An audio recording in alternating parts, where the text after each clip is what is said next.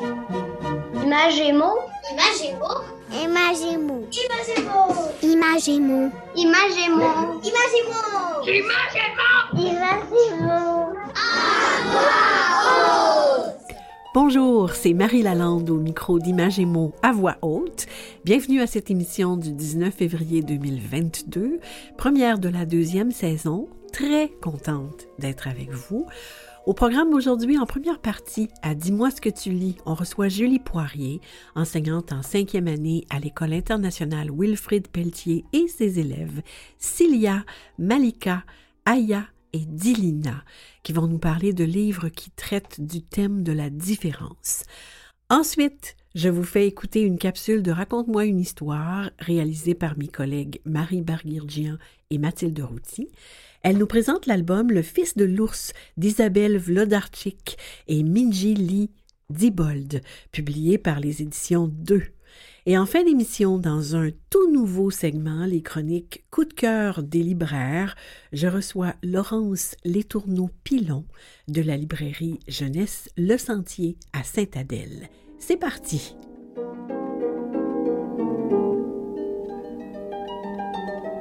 Je m'appelle Anaïs. Aujourd'hui, je vais vous parler de mon livre préféré. Mon livre préféré s'appelle Daphné au Royaume Enchanté. L'auteur de ce livre est Darcy Bussel. Les collections et les ballerines magiques. J'aime ce livre à cause que la- le personnage est courageux. Et euh, j'aime l'histoire à cause que c'est l'histoire d'une fille qui veut faire du ballet.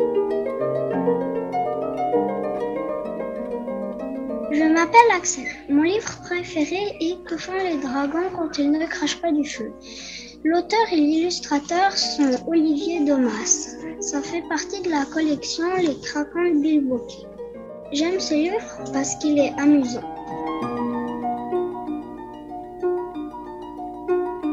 J'aime beaucoup le personnage parce que vraiment drôle. Puis. Dis-moi ce que tu lis. Dis-moi ce que tu lis, c'est le moment privilégié de l'émission où on rencontre des gens qui lisent les livres jeunesse. Aujourd'hui, on reçoit Julie Poirier, enseignante en cinquième année à l'École internationale Wilfrid Pelletier, et ses élèves Cilia Bibot, Malika Coulombe, Aria Ourani et Dilina Amidi. Bonjour à vous. Bonjour. Alors, Ah, Julie, on va se dire tu, hein, parce qu'on se connaît, nous deux. Il faut savoir que Julie a enseigné à mes deux garçons, qui sont des hommes maintenant. Ça fait déjà quelques années, hein. Est-ce que tu peux nous parler rapidement, Julie, du fonctionnement de ta classe à l'école Wilfrid Pelletier et du module sur lequel vous avez travaillé et dont vous allez nous parler? Alors, euh, l'école Wilfrid Pelletier est une école internationale dans laquelle euh, ben, on vise à développer des citoyens ouverts sur le monde et ayant une sensibilité internationale. Et on vit six modules de recherche par année, qui sont des espèces de gros projets. Euh, on essaie évidemment de faire des liens avec euh, les matières scolaires euh, du programme québécois. Et euh, le premier module de l'année, c'était sur les différences.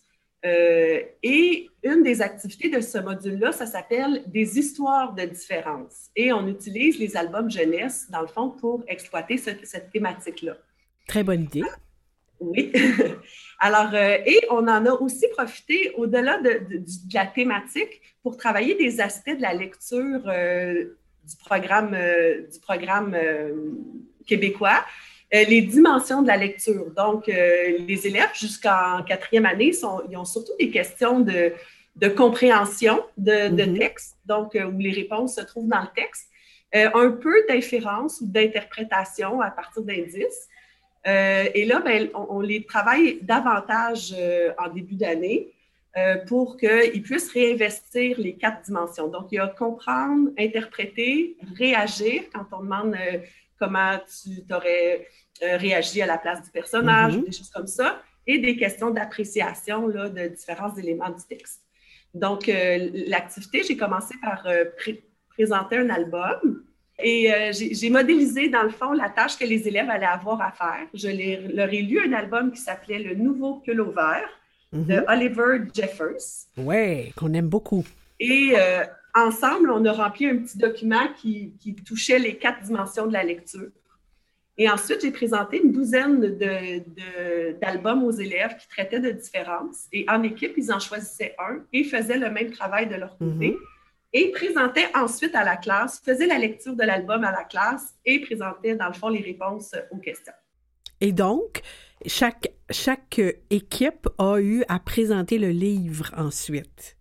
Oui, le, lire à la classe euh, en montrant les images et tout ça, comme, comme un professeur le fait assez. Et en parler. Et d'en parler après. Euh, OK. Et donc aujourd'hui, euh, Cilia, Malika, Aya et Dilina, elles vont nous parler de ces deux livres sur lesquels vous avez, lesquels vous avez travaillé. On va commencer par Aya et Dilina. Vous avez lu Ma gardienne est sourde alors, est-ce qu'il y en a une de vous qui peut me, rappeler ce qui se passe dans cette histoire-là? Dilina. Eh bien, en fait, euh, euh, pendant le long d'histoire, c'est parce que euh, il y a une petite fille qui s'appelle Aglaé, qui a sa, sa gardienne, elle est sourde, elle s'appelle Mimi. Et pendant tout le long de l'histoire, ben, elle explique son mode de vie et c'est ça. Ah, d'accord. Et c'est quoi le lien avec le thème de la différence? Euh, ben, c'est euh, que ben, sa gardienne, vu qu'elle est sourde, elle a un mode de vie un petit peu différent. Mais ça lui permet de faire les mêmes choses que nous, on peut faire. Et ben. OK. Puis, dites-moi donc, il doit, dans cette histoire, il doit y avoir un moment que vous avez préféré. Donc, qu'est-ce que c'est le moment que vous avez préféré dans cette histoire? Moi, c'est à la fin, euh, c'est un petit texte euh, qui ne va pas vraiment euh, résumer, mais je Tu peux nous le lire? Merci, Adilina. Mimi, Cowboy et moi, on est, on est inséparables. Être ensemble, c'est toujours agréable. On aime rire, faire les fous, s'amuser, entendant ou sourd, l'important, c'est de s'accepter. Ah oui. Alors, c'est quoi d'après toi ou d'après Aya, une de vous, c'est quoi le message que l'autrice Noémie Forget voulait qu'on comprenne? Oui, Aya. C'est que, ben, que même si on est différent, ça ne veut pas dire qu'on est une mauvaise personne. Et mhm. que l'important, c'est qu'on s'entraide et qu'on s'accepte. On s'accepte comme on est. C'est ça, hein? Ah oui, ben alors je vous remercie beaucoup à vous deux. Maintenant, on va donner la parole à Cilia et à Malika qui ont lu le livre Machin truc chouette. Ça, c'est un drôle de titre. Est-ce que vous pouvez me rappeler, l'une de vous, qu'est-ce qui se passe dans cette histoire-là? Euh, oui, vas-y, c'est Cilia. Oui, en fait, euh, c'est euh, un, immigrant qui vient mhm. dans un petit village et en fait, lui, euh, son nom, c'est Massi Choli Halwa. Oh mon Dieu, c'est difficile à prononcer, oui. Mais eux, les habitants, euh, déjà, euh, ils l'acceptaient pas trop comme il était. À chaque page, il leur donnait un nom différent, machin, truc chouette, truc bidule. Oh. Jamais avec, avec son vrai nom. Puis, c'est ça il en a demandé de faire des tâches. Euh, il, est même, il a même dû aller à la guerre.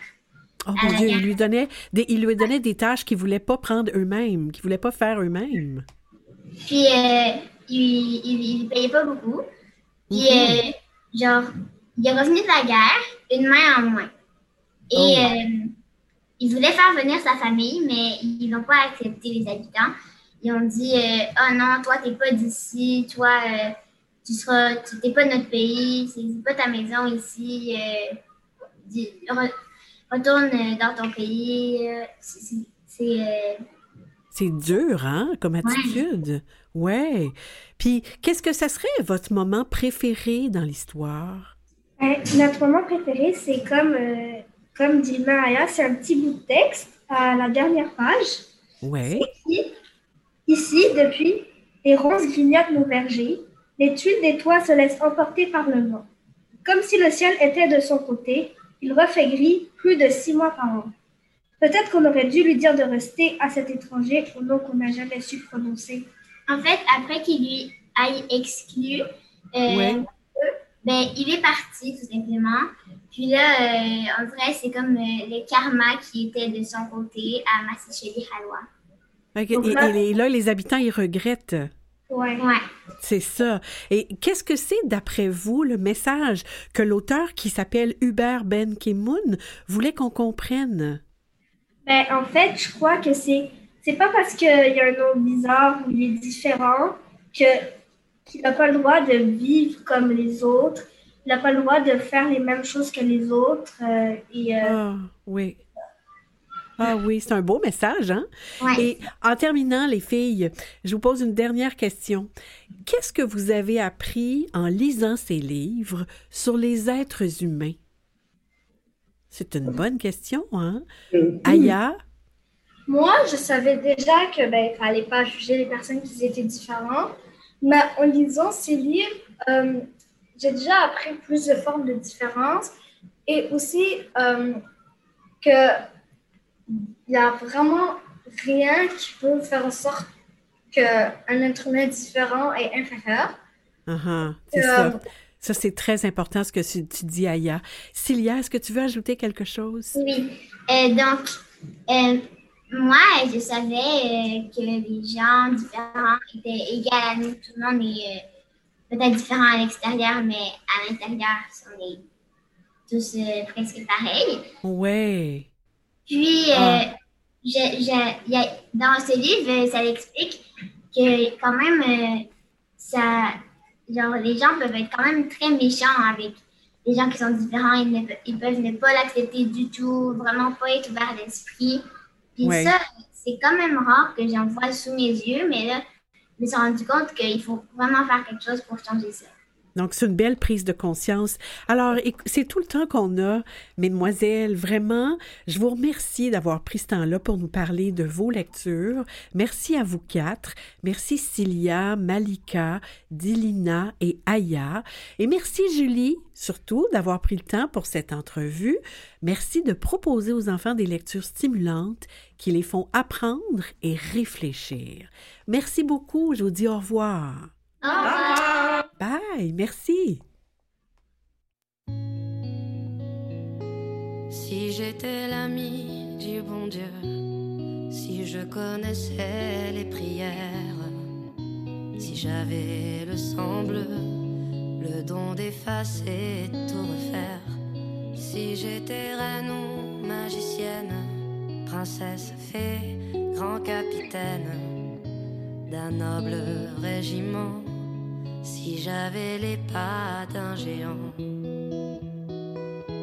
Je mettrais du ciel en misère toutes les larmes aux rivières et fleurirais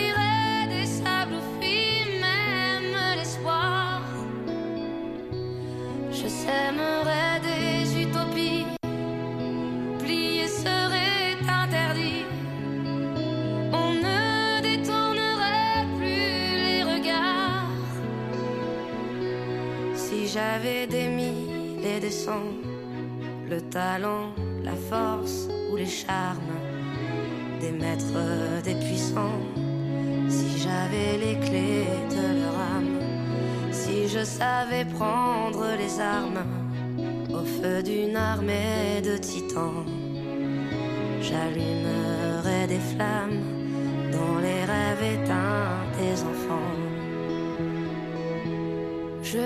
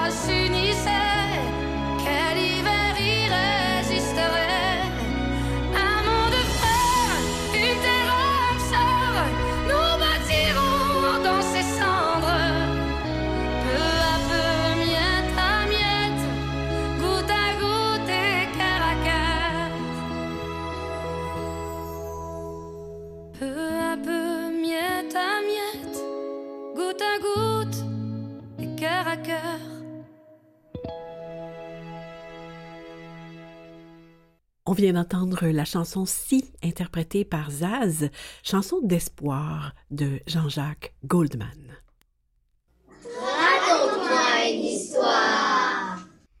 Je vous présente maintenant le travail de mes collègues Marie Barguirdian et Mathilde Routy de On a tous besoin d'histoire.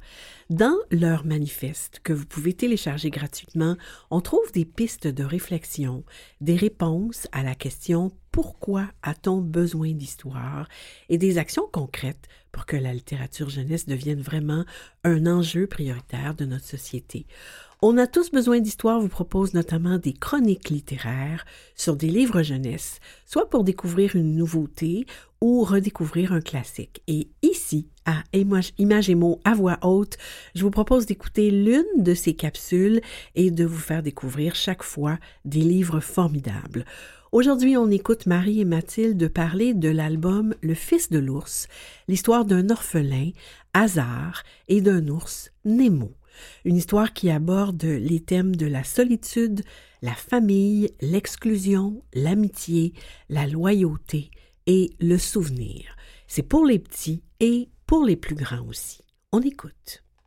Le fils de l'ours d'Isabelle Vlodarczyk, illustré par Minji Diebold, est paru chez Deux en 2017.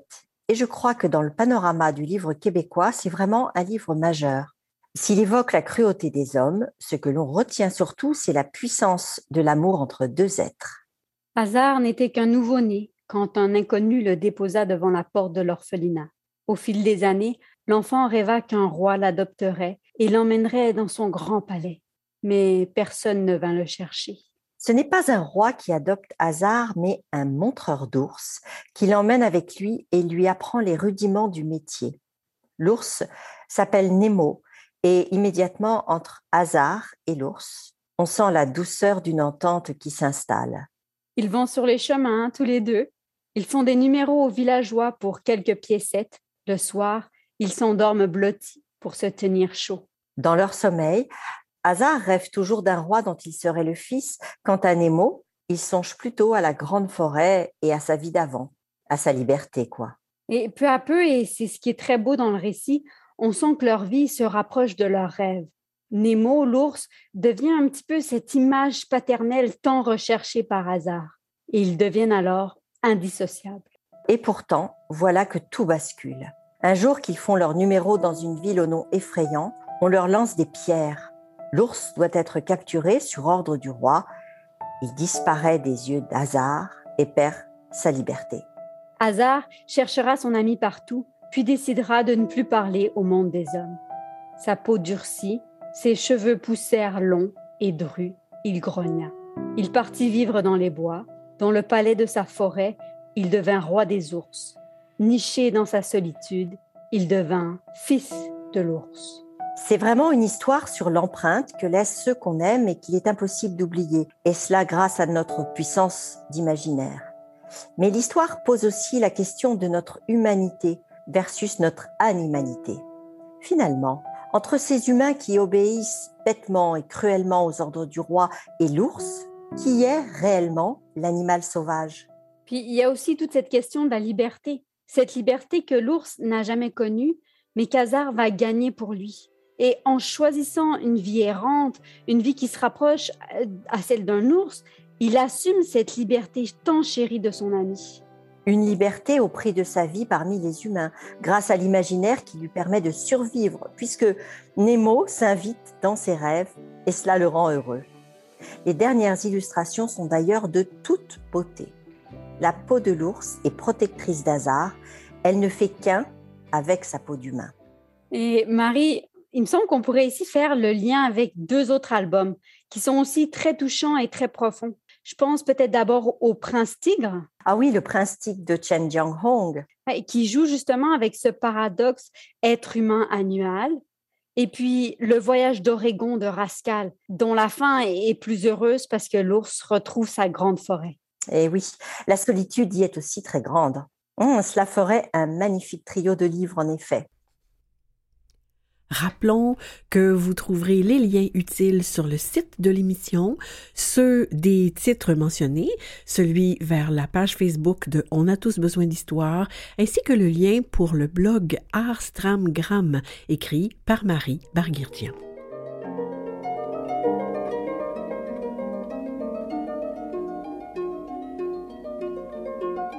Je m'appelle Morgane. Aujourd'hui, je vais vous parler de mon livre préféré. Le titre du livre est Chaton contre dinosaures. L'auteur est David Mourier. Le dessinateur est Stan Silas. Et la personne qui l'a aidé à colorier est Valérie Sierro. J'aime ce livre parce que c'est captivant et j'aime les chatons.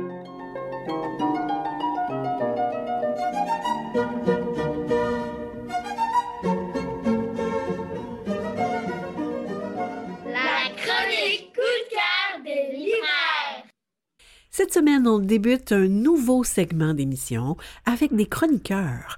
Aujourd'hui, c'est Laurence Létourneau-Pilon, qui est propriétaire et libraire à la librairie jeunesse Le Sentier à Saint-Adèle, qui brise la glace avec la chronique Coup de cœur des libraires. Bonjour Laurence. Bonjour Marie. Chère Laurence, c'est tout récent, n'est-ce pas, l'ouverture de votre librairie jeunesse à Saint-Adèle avec votre partenaire Mélanie Giroux? Effectivement, euh, la librairie Le Sentier a ouvert ses portes le 12 août dernier. Oh mon Dieu, c'est vraiment récent. Vous étiez enseignante, Laurence, vous êtes passionnée de littérature jeunesse et aujourd'hui vous avez décidé de nous faire connaître des livres pour les plus grands en écho au thème de la diversité dont les élèves de la classe de Julie Poirier nous ont parlé en première partie d'émission. Vous nous proposez plus spécifiquement des livres jeunesse pour aborder l'éducation à la sexualité. Alors, on vous écoute. Oui, donc comme on le sait, le ministère de l'Éducation a créé en septembre 2018 euh, le programme d'éducation à la sexualité pour le primaire et le secondaire. Oui. Puis, euh, en fait, euh, pour, pour commencer, je, tenais à vous présenter deux documentaires pour aider les jeunes à mieux se connaître. C'est deux ouvrages illustrés écrits par Mathilde Baudy et Tiffaine Dieu Meugard, oui. des éditions de La Belle Étoile. Euh, donc, on a le, petit illustré de l'intimité de la vulve, du vagin, etc. Mhm. Et le petit illustré de l'intimité du pénis et du scrotum. Donc, pour les filles et les garçons. Exactement. C'est des ouvrages qui expliquent euh, l'anatomie des organes féminins, masculins, externes, internes. Euh, souvent, on, y connaît, on, y connaît peu sur tout ce qui est interne. Mhm. Puis ça fait vraiment à connaître son corps, puis aussi le lexique qui a trait à la sexualité. Puis les illustrations de Mathilde Baudy sont vraiment colorées, puis mettent vraiment de l'avant la diversité corporelle. Puis c'est vraiment un livre inclusif. Mmh. Euh, vraiment euh, un beau coup de cœur. Oui. Euh, ensuite de ça, évidemment, on ne peut pas passer par-dessus l'acceptation de soi, qui est un réel enjeu à l'éducation à la sexualité pour avoir une, une éducation à la sexualité saine et authentique. Mmh. Puis je vous propose en fait l'album Papier Bulle de Simon Boulris. Oui. Et en fait, l'histoire d'Hortense, une adolescente hémophile. Euh, les illustrations d'Eve Patnaud sont vraiment hallucinantes. C'est un album qui aborde la féminité, la différence, l'acceptation de soi. Puis évidemment, avec une petite touche d'humour à la Simon Boulris, c'est vraiment une belle collaboration des deux. Mhm. Euh, on peut non aussi, euh, on va on va pas se le cacher, le passage à l'adolescence ça apporte son lot de changements. Oui. Euh, chez les filles, c'est les menstruations, c'est une, un moment, une étape importante de la puberté. Puis on, on se demande toujours un peu comment l'aborder, comment normaliser aussi le sujet.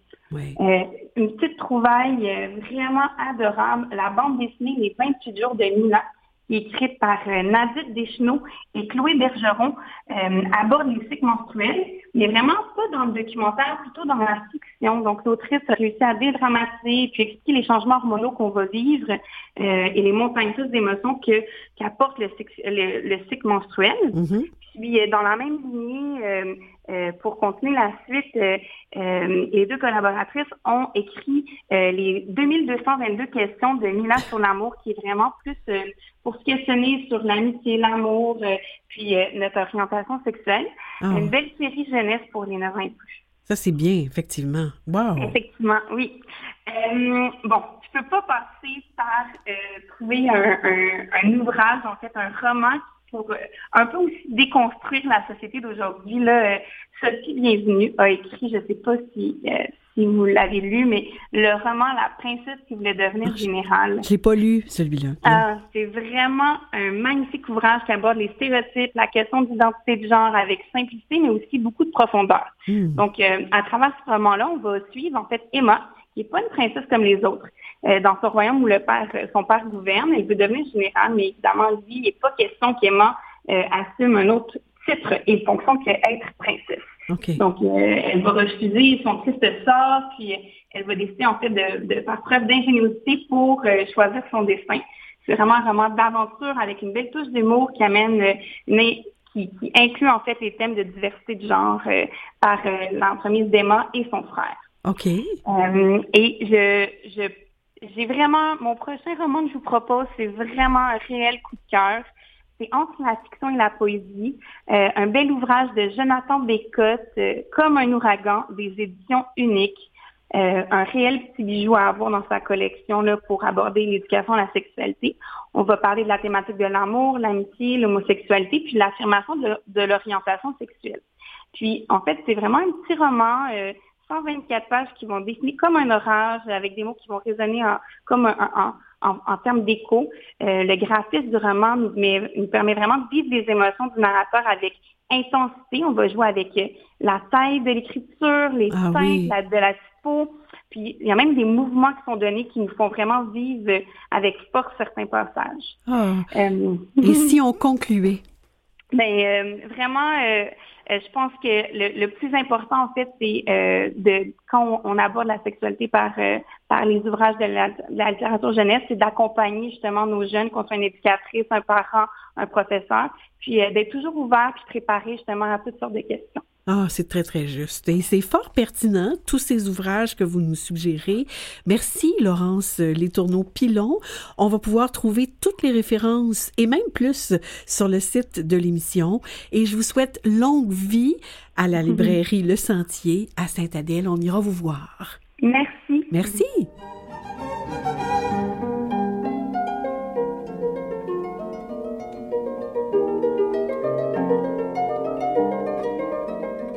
Ben voilà, c'est presque tout pour aujourd'hui.